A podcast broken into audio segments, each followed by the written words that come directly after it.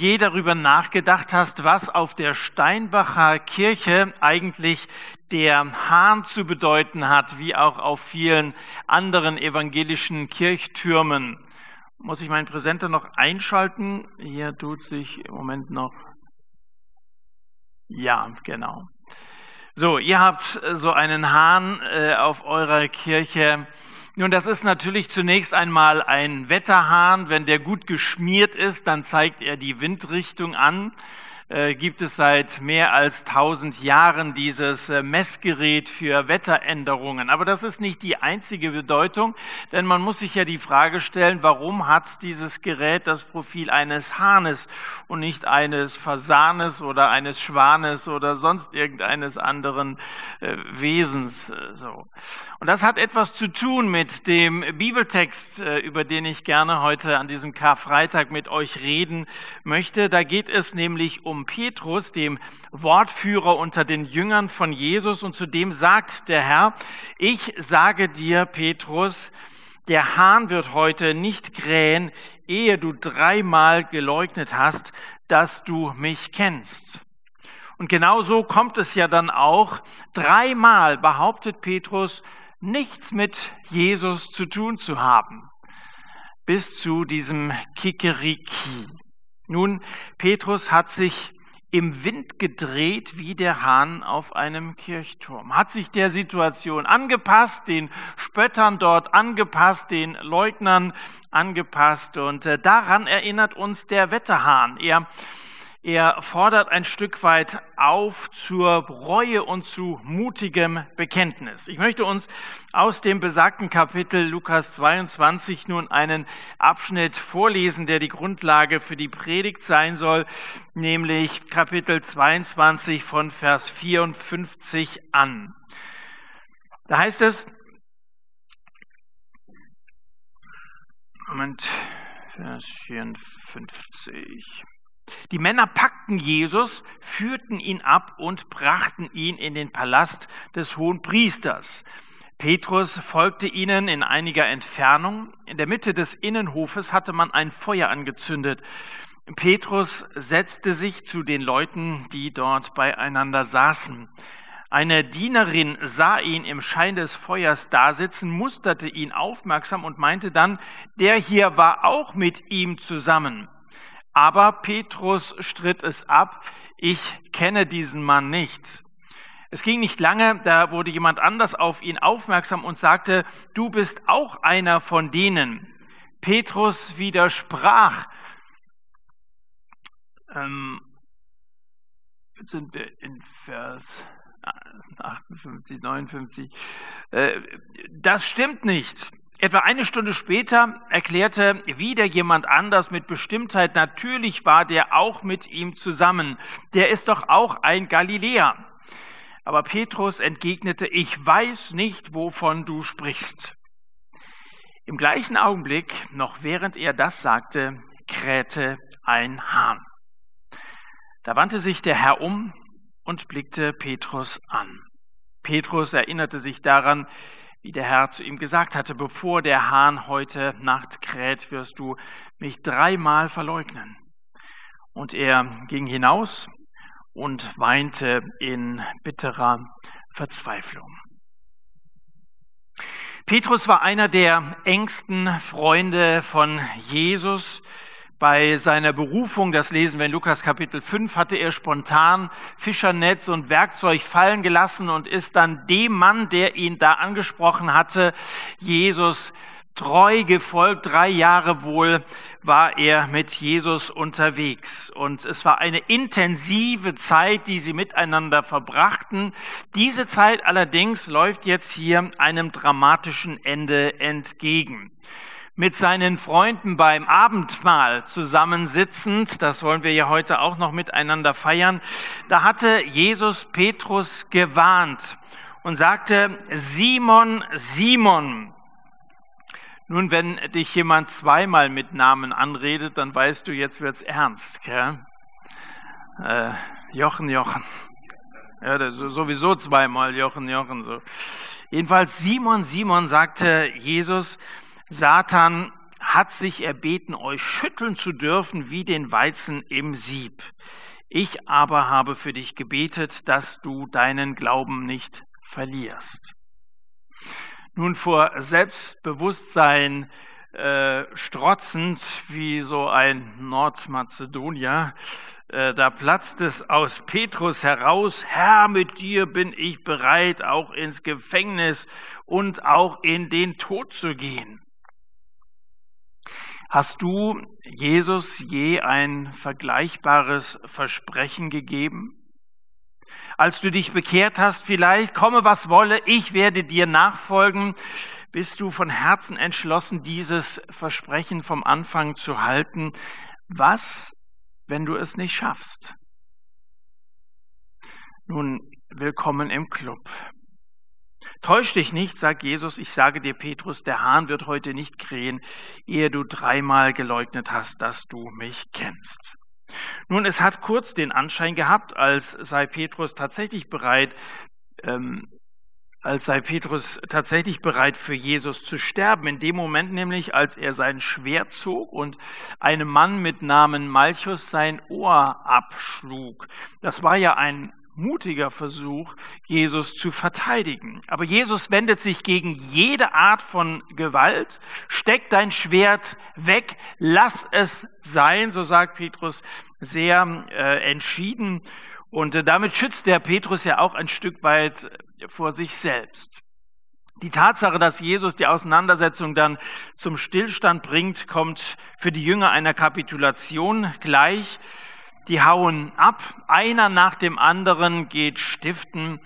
Und es muss irgendwie so ähnlich gewesen sein, wie wenn einer von der einen Seite einer Wippe aufsteht und den anderen dann so am anderen Ende sitzen lässt. Der im Stich gelassene lässt sich ohne Widerstand festnehmen. Sie ergriffen ihn aber und führten ihn hin und brachten ihn in das Haus des hohen Priesters. Und darin ja, verspotten sie Jesus Sie schlagen ihn, das lesen wir in Vers 63, und das Gegröle der Soldaten und die Schläge dringen bis in den Hof, da wo sich Petrus aufhält. Er kriegt das alles mit, ist Jesus hinterhergeschlichen und da sitzt er dann totenbleich mit den anderen an einem Feuer und zittert. Was schlotterst du so? fragt ihn eine Magd. Ja, mir ist so kalt, ich glaube, ich krieg die Krippe. Ja dem Moment, als einer von der Wachmannschaft mit seinem Bajonett im Feuer stochert und die Flamme so ein wenig auflodert, sieht ein Mädchen Petrus gerade weg ins Gesicht von wegen Grippe, du hast Schiss. Und dann grinste boshaft und teilt lauthals vor allen Anwesenden mit. Den kenne ich doch, der gehört doch zu der Bande von dem Verbrecher, den Sie da gerade verhören, diesem Jesus aus Nazareth. Und Petrus stottert, red keinen Unsinn, du verwechselst mich, ich habe einen Bruder. Stimmt auch, vielleicht meinst du den, der Andreas war ja nun auch einer der Jünger von Jesus. Nun, das, was die Frau, diese Magd hier sagt, äh, heißt wörtlich, dieser war auch mit ihm.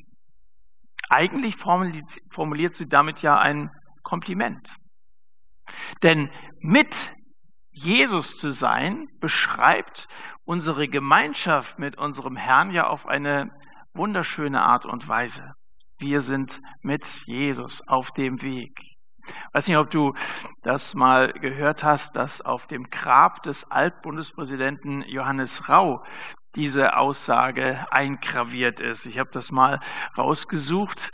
Also es gibt andere verstorbene Bundespräsident Walter Scheel, da steht einfach Bundespräsident AD. Aber hier unten ein bisschen versteckt, das Unkraut darf da nicht zu sehr wuchern, aber da steht genau dieses, dieser war auch mit dem Jesus von Nazareth. Und ich finde, dass das ein wunderbares Zeugnis ist, auf einem Grabstein, das bleibt ja nun bestehen, ähm, ein Politiker, der sich zu Jesus bekennt. Also es ist ein Kompliment, dieser war auch mit ihm. Und ich wünschte, dass das unser aller Lebensmotto ist, dass wir auch in dieser Zeit mutig dazu stehen, unser Halt, unser Fundament, das haben wir in niemand anderem als ihm, der am Kreuz für uns gestorben ist, der auferstanden ist, der lebt, der unser Herr ist und den wir auch vom Himmel her erwarten. Welch herrlicher Tag. Nun, ein anderer liegt äh, inzwischen äh, wieder äh, Petrus in den Ohren, zeigt mit dem Finger auf Petrus, auch du bist einer von ihnen, an deinem Vierkantschädel habe ich dich doch sofort erkannt. Und wieder wehrt er ab mit angestrengt unschuldigem Gesicht, Mensch, ich bin es nicht. Und dann hat Petrus eine Weile Ruhe. Ich weiß nicht, ob der aufgefallen ist. Im Text da steht, nach Verlauf etwa einer Stunde. Ja, Gottes Gnade schafft Besinnungspausen wo du nachdenken kannst, was sich denn hier jetzt anbahnt. Aber die ganze Zeit tuscheln sie um ihn herum. Ist er's, ist er's nicht? Doch, jetzt erkenne ich ihn auch, klar. Und plötzlich haut ihm einer auf die Schulter, Kumpel, mach kein Theater, du gehörst dazu, du bist doch aus Galiläa, das hört man doch an deinem Akzent. Und Petrus dann in bemühtem Hocharamäisch, Mensch, ich weiß nicht, was du sagst. Und dann vergisst er, dass er drei Jahre in der Schule von Jesus gewesen ist, fällt zurück in den derben Ton eines Fischers, fängt an, sich zu verfluchen. So lesen wir im Markus Evangelium. Er schwört und sagt, Gott verdammt, ich kenne den Mann überhaupt nicht, von dem ihr redet. Kikeriki. In diesem Moment kräht der Hahn. Petrus bleibt geschockt in seiner Apologie stecken und kriegt glasig feuchte Augen. Das Krähen des Hahnes ist das schrille Signal, vielleicht vergleichbar mit einer Sirene. Und es ist der Tiefpunkt in der Jüngerschaft von Petrus. Petrus hat versagt. Und ich frage mich, ob Petrus später wohl Schuldgefühle hatte, wann immer er einen Hahn krähen hörte. Zur damaligen Zeit, glaube ich, gab es äh, viele, die ihre Hühner hielten. Ich weiß nicht, ob es in Steinbach Hühner gibt und ob du morgens manchmal von einem Hahn geweckt wirst. Wir früher hatten Hühner und naja, die Hähne warten ja nicht, bis dass die Sonne aufgeht, sondern ja, fünf Uhr oder so zu dieser Jahreszeit, da, da geht das ja dann oft schon los. Und die haben keinen Knopf, wo man ihn abstellen kann. Die haben einen Hals, den man rum, aber du willst dich ja mit den Nachbarn auch nicht überwerfen und äh, dann äh, wirst du also morgens direkt mit dem Ruf des Hahnes konfrontiert. Ähm, Petrus hatte Jesus enttäuscht, als er ihn am dringendsten gebraucht hätte. Und wenn irgendwo ein Hahn krähte, löste das bei Petrus jeweils eine Erinnerung aus. Stell dir vor, wie das für Petrus gewesen sein muss, jeden Morgen vom Krähen des Hahnes geweckt zu werden. Was für ein Beginn eines jeden neuen Tages. Das ist das Erste, was du dir ins Gedächtnis rufen willst. Es ist immer gut, wenn wir uns auf unseren Erlöser Jesus Christus besinnen, schon früh am Morgen. Aber hier war es jeweils dieses Schuldgefühl, äh, diese tägliche Erinnerung an sein größtes Versagen. In der Bibel heißt es ja mal, das hat Petrus dann in seinem ersten Brief geschrieben, dass der Teufel umhergeht wie ein brüllender Löwe. Und ich glaube, dass er außerdem kräht wie ein Hahn. Er klagt die Brüder an. Offenbarung Kapitel 12, Vers 10, der Verkläger unserer Brüder, der sie Nacht und Tag vor unserem Gott verklagt, der uns immer wieder vor Augen hält, du bist es nicht wert. Denk doch an das, was gewesen ist, an deine Vergangenheit, an dein Versagen. Will uns ständig an unsere größten Fehler erinnern, immer wieder. Warum tut er das? Nun, wenn du alle deine Energie darauf konzentrierst, wo du versagt hast in der Vergangenheit, dann hast du keine Energie mehr übrig für dein Leben jetzt, in der Gegenwart für deinen Herrn. Du leidest und du, du möchtest dann äh, den Kopf gar nicht mehr groß rausstrecken, weil du denkst, was bin ich für ein schlechtes Zeugnis. Ich weiß nicht, welche Fehler du begangen hast. Und ich weiß nicht, welche Erinnerungen sich in dein Gedächtnis eingebrannt haben. Aber ich weiß, Gott gibt dich nicht auf. Was auch immer gewesen ist, Gott gibt dich nicht auf. Der Herr wandte sich um und sah Petrus an. Das ist ein kurzer Satz hier in diesem Text, aber er spricht Bände. Unmittelbar nachdem Petrus Jesus verleugnet hat, stellt Jesus Blickkontakt her. Und ich glaube nicht, dass in seinem Blick Verurteilung lag. Das war kein böser Blick. Ähm, Jesus weiß, wie sehr Petrus geknickt ist. Ein Blickkontakt, der stellt ja irgendwie Beziehungen her. Und ich bin ja froh, dass ihr nur die untere Hälfte eures Gesichtes äh, verdeckt halten müsst, äh, dass wir einander wenigstens in die Augen schauen können. Das hat viel mit Beziehung zu tun, wenn wir einander anschauen. Es hat auch irgendwie etwas mit Aufrichtigkeit zu tun. Haben deine Eltern früher auch zu dir gesagt, schau mich an? Das war in solchen Momenten, als sie die Wahrheit wissen wollten. Ja? Also wenn du jemandem lang genug in die Augen schaust, dann kannst du ein Stück weit in seine Seele hineinschauen. Und vielleicht weichen deshalb manche auch Blicken gerne aus, weil sie fürchten, man könnte in ihre Seele auch hineinschauen. Nun, Jesus muss kein Wort sagen, ist auch besser so, denn wenn er irgendetwas zu Petrus gesagt hätte, dann hätte ihn das möglicherweise als seinen Freund verraten. Es hätte gegebenenfalls auch zu seiner Festnahme führen können. Und äh, darum übermittelt er ihm durch den Blickkontakt eine nonverbale Botschaft. Petrus, sieh mich an, ich möchte dir sagen, dass ich dich nicht aufgegeben habe. Petrus, was haben wir alles miteinander erlebt? Und die Geschichte geht weiter. Vielleicht ein wenig ein Blick der Hoffnung dieses Happy Ends, von dem wir da vorhin im Lied auch etwas erfahren haben. Nun hier bricht Petrus in Tränen aus, er schämt sich in Grund und Boden und rennt schluchzend ins Dunkel. Und äh, während Petrus weg ist, bleiben wir mal hier und denken mal kurz darüber nach, wie es eigentlich so weit kommen konnte. Wie wurde Petrus zu diesem Versager? Dieser mutige Bekenner wird zum Versager, zum Verleugner seines Herrn. Und wir wollen darüber nachdenken, wie wir es vermeiden können, auf diese Weise zu versagen. Bei Petrus sehe ich drei Gründe für sein Scheitern. Erstens glaube ich, Petrus meinte, stärker zu sein, als er in Wirklichkeit war. Er hielt sich selber für so mustergültig, dass er es ausgeschlossen hat, dass er auch mal schwach werden könnte, dass er auch mal einen Fehler begehen könnte, dass er versagen könnte. Hallo, wissen Sie nicht, wer ich bin? Ich bin Petrus, ich bin die Säule der Gemeinde, ich bin die rechte Hand vom Chef, der persönliche Referent von Jesus. Ich ihn verleugne, den anderen ist es zuzutrauen, aber mir doch nicht. So lernen wir Petrus ja ein Stück weit kennen als einen sehr selbstbewusst auftretenden Vertreter unter den Jüngern von Jesus. Und solche Superchristen denken, ja, ich bin bekehrt, aber ob deine Bekehrung echt ist, du hängst ja noch an der Zigarette oder so. Oder dann sagen manche, ich habe die Geistestaufe, aber ihr seht das ja ein bisschen anders, euch fehlt da was. Und, und äh, so merken wir, dass es diese selbstbewussten Haltungen sehr wohl auch unter uns gibt. Aber auch solche Delikts-Christen fliegen von Zeit zu Zeit auf die Schnauze. Vielleicht ist es gut, dass wir ab und zu mal an unsere Grenzen geführt werden, damit wir ein bisschen demütiger auftreten. Jeder von uns muss begreifen, dass er ein Sünder ist, dass wir alle miteinander abhängig sind von der Gnade unseres Herrn und dass wir angewiesen sind auf Vergebung. Alle miteinander, ohne Ausnahme. Also Petrus hatte sich überschätzt. Und zweitens, Petrus hatte den Feind unterschätzt.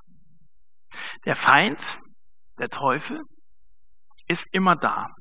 Und das hatte Petrus vergessen. Und deswegen hat er es auch nicht für nötig gehalten, sich auf den Angriff des Teufels vorzubereiten. Jesus hatte ihn direkt vorher eindeutig gewarnt, betet, dass ihr nicht in Versuchung kommt. Versuchung, von wem geht die aus? Von dem Widersacher Gottes. Betet, damit ihr nicht in Versuchung kommt.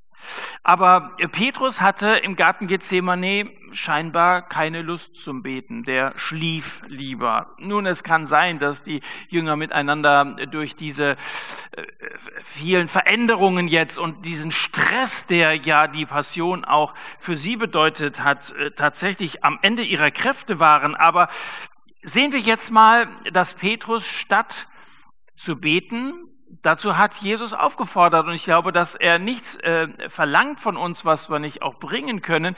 Stattdessen hat Petrus und die anderen auch, sie haben geschlafen. Vielleicht äh, war auch die, die Haltung, die, die dahinter steckte, das schaffen wir auch so. Aber wir haben ein Schwert dabei. Schaffen wir auch so. Und viele von uns schlafen auch lieber am Morgen, statt zu beten.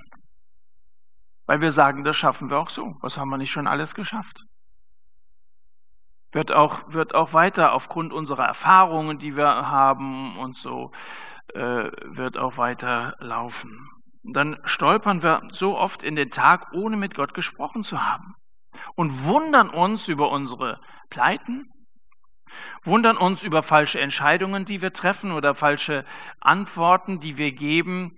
Wir wundern uns über falsche Dinge, die wir tun. Und das alles, weil wir uns nicht vorbereitet haben, weil wir uns nicht zunächst einmal am Beginn eines neuen Tages Anweisungen geholt haben von unserem Herrn, von Gott selbst im Himmel, bevor dass wir dann losgehen in den Tag. Und damit sind wir dann beim dritten Grund für das Versagen von Petrus. Ohne eine solche Anweisung von Jesus befindet sich Petrus am falschen Platz. Er betritt den Hof der Wachmannschaft. Petrus mischt sich hier unter die Mörder seines Herrn. Das klingt vielleicht äh, mutig, aber es ist auch ein Stück weit Vermessenheit dabei. Denn sich unter heidnische Söldner und Folterknechte als Jünger von Jesus zu mischen und sich dort als solcher zu behaupten, das kann man ja nur, wenn Gott einem einen Auftrag dazu gegeben hat, sonst bleibt man lieber weg. Überleg dir also gut, ob du dir es als Christ leisten kannst, bestimmte Plätze aufzusuchen, an denen du eigentlich nichts verloren hast. Wie ein versprengtes Tier sucht Petrus Anschluss bei einer anderen Herde, von der eigenen ist nichts mehr zu sehen, und dann wärmt er sich lieber an einem anderen Feuer, um nicht vor Einsamkeit und Verunsicherung zu frieren. Aber das Feuer im Palasthof ist kein Platz für Petrus. Vollmundig hat er behauptet, er könne für sich selbst die Hand ins Feuer legen. Jesus, auf mich kannst du dich verlassen. Dann hat er mit dem Feuer gespielt und hat sich die Finger verbrannt. So wurde Petrus zum Versager, ja, zum Verleugner. Wer sich auf Abwege begibt, wird bald anfangen, Jesus zu verleugnen. Wer abdriftet, ist kein Bekenner mehr. Das wäre ja ein Widerspruch in sich. Und heute sieht das leider vielfach so aus, dass selbst namhafte Christen, die in der Öffentlichkeit stehen, sich im Wind drehen wie der Hahn auf dem Kirchturm. Dass man sich gerne so dem politisch-gesellschaftlichen Wind anpasst. Man möchte, man möchte gerne dazugehören.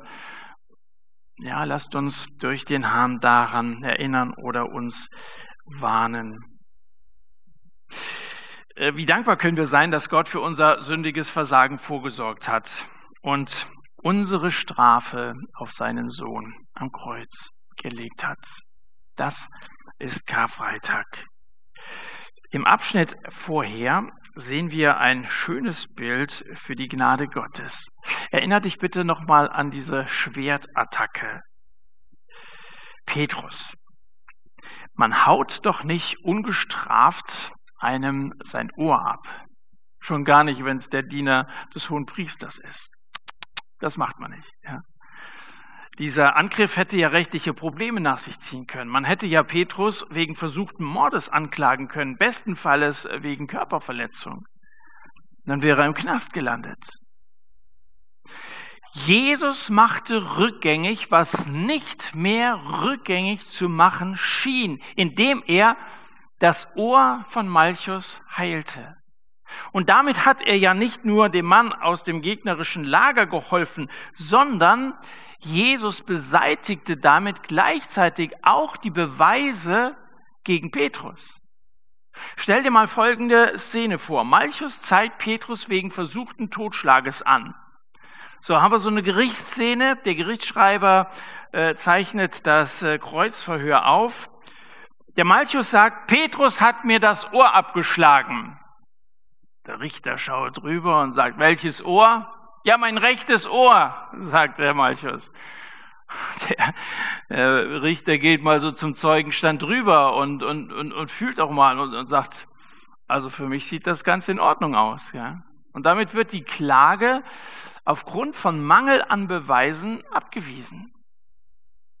Versteht ihr, was ich sagen will? Durch seine Kreuzigung und Auferstehung vernichtet Jesus die Beweise gegen uns. Ist das nicht schön? Alles ist heil. Da ist nichts mehr zu sehen. Kein Grund mehr zur Anklage. Wir gehen straffrei aus. Danach kräht kein Hahn mehr. Das ist die Botschaft von Karfreitag und Ostern. Petrus treffen wir wenige Wochen später in Galiläa wieder. Zu seinen Freunden sagt er, ich gehe fischen. Ich frage mich, ob Petrus seine Karriere als Jünger für beendet hält. Er überlegt tatsächlich, ob er seinen Lebensunterhalt Unterhalt wieder mit, mit, dem, mit dem Fangen und Verkaufen von, von Fischen äh, verdient. Und Satan wäre, glaube ich, nichts lieber gewesen, als dass Petrus für den Rest seines Lebens mit einem Boot auf den See Genezareth gefahren wäre, um, um Fische zu fangen. Ähm, ungeachtet dessen, dass Petrus äh, berufen worden war, in Kapitel 5 Menschenfischer zu werden. Doch einen ganz anderen Auftrag von Jesus äh, zugesprochen bekomme. Schließ dich mir an. Es geht mir um Menschen. Menschen sollen gerettet werden und sollen gewonnen werden für Gott und sein Reich. Aber alles das war für Petrus in den Hintergrund getreten. Ja, Schuld macht uns so klein. Schuld macht uns klein, lässt unsere Träume schrumpfen. Sie lässt unsere Herzen vertrocknen.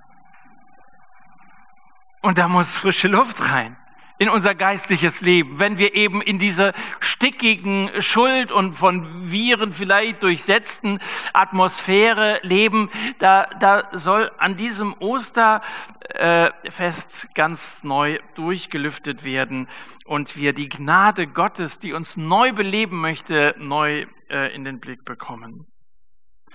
Nun, wie bei seiner ersten Berufung tut Jesus hier am See ein Fischfangwunder. War ja so in Kapitel 5, dass er Petrus aufgefordert hatte, fahrt nochmal auf den See und werft eure Netze nochmal aus. Und äh, Petrus sagt, wir haben die ganze Nacht gefahren, aber auf dein Wort hin. Und dann waren sie so voll, dass sie sie kaum rausziehen konnten. Und ähm, dann äh, kapituliert Petrus vor Jesus, fällt vor ihm auf die Knie und sagt, geh von mir, ich bin ein sündiger Mensch erkennt sich selber als Sünder und nennt Jesus Herrn. Ich glaube, dass das seine Bekehrung war. Wer sich selber als Sünder erkennt, das bekennt, ausspricht vor Jesus und ihn als Herrn anspricht, ja, der ist gerettet der hat begriffen, worum es geht. So, das war seine, das war seine Bekehrung und damit verbunden auch seine Berufung. In diesem Zusammenhang hatte Jesus äh, Petrus in seine Nachfolge äh, gerufen. Und jetzt hier in äh, Kapitel 21 des Johannesevangeliums, nach der Auferstehung tut Jesus wieder so ein Fischfangwunder. Vielleicht ganz bewusst, um auch hier eine Erinnerung herzustellen, eine Assoziation, damit sich Petrus daran erinnert, wie alles angefangen hat. Schwer Kranken rät man, an ihren Geburtsort zurückzukehren. Das hat positive Auswirkungen auf den Genesungsprozess. Ähm, werft eure Netze auf der rechten Seite aus, hatte Jesus gesagt. Und nachdem sie dann diese 153 Fische gefangen hatten und äh, Jesus ja alles vorbereitet hatte, den Grill schon angeschmissen hatte, dann fragt Jesus Petrus dreimal, hast du mich lieb? Hast du mich lieb? Herr, du weißt, dass ich dich lieb habe. Hast du mich mehr lieb als diese hier? Herr, du weißt alle Dinge. Und dann beauftragt Jesus Petrus erneut beide meine Schafe. Da geht es wieder um diese Menschen. Du sollst dich äh, kümmern um die, die mir so sehr am Herzen äh, liegen. Petrus hatte dreimal gelogen. Petrus hatte dreimal geleugnet, Jesus zu kennen. Dreimal hatte er versagt. Und dreimal erneuert Jesus jetzt diese Beziehung. Ich glaube, dass das der Grund ist, dass er ihn nicht nur einmal, sondern zwei, dreimal gefragt hat. Hast du mich wirklich lieb? Darauf kommt es letztendlich an, ob wir Jesus lieb haben. Er den ersten Platz in unserem Leben hat.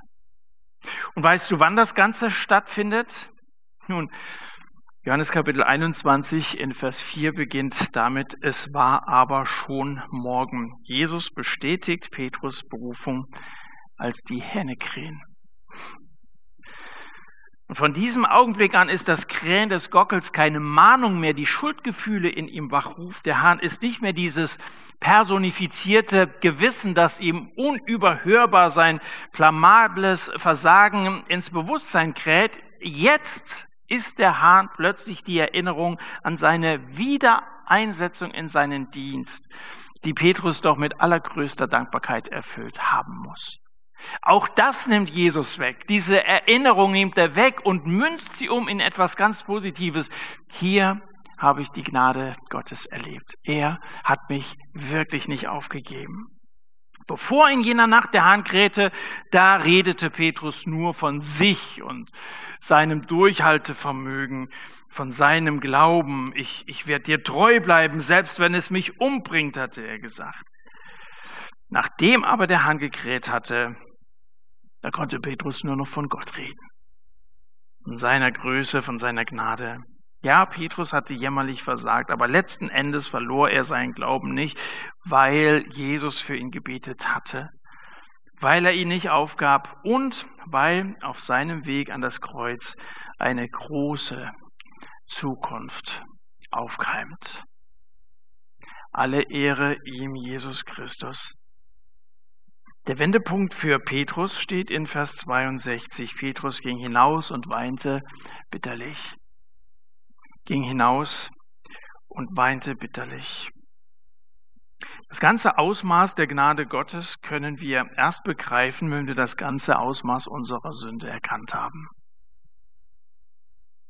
Das ganze Ausmaß der Gnade Gottes begreifen wir erst, wenn wir uns dessen bewusst sind, wo wir eigentlich herkommen. Dass wir es nicht verdient haben, dass wir fehlerhaft sind, Sünde unser Leben bestimmt hat, bis zu unserer Begegnung mit Jesus. Keiner von uns, auch wenn er noch so überzeugt der Christ ist, lebt ja ohne diese Augenblicke des Versagens. Aber der Hahn ist am Morgen der Erste, der das Ende der Nacht ankündigt, oder? Nach dem Scheitern dieser Schimmer der Hoffnung, dieser, dieser Silberstreifen am Horizont. Es kann wieder hell werden in deinem Leben, wenn du Jesus vertraust. Es kann wieder neue, frische Luft durch dein geistliches Leben wehen, wenn du ganz neu auf Jesus setzt. Denn er hat die Dunkelheit der Sünde und des Todes am Kreuz besiegt. Das ist Karfreitag. Lasst uns aufstehen und miteinander beten.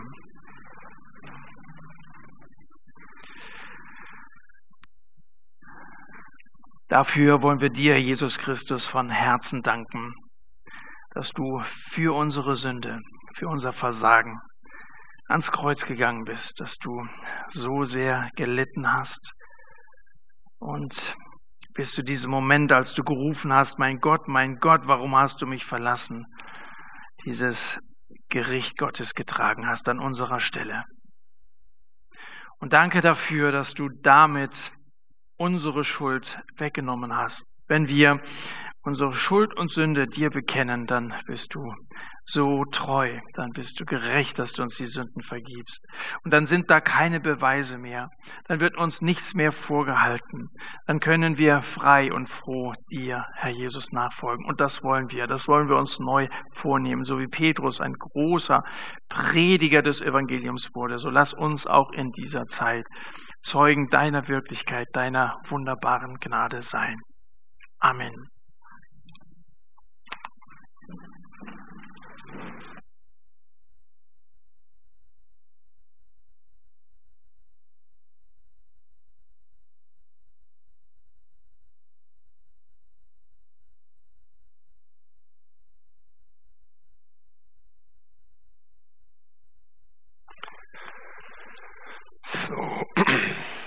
Bisschen sortieren.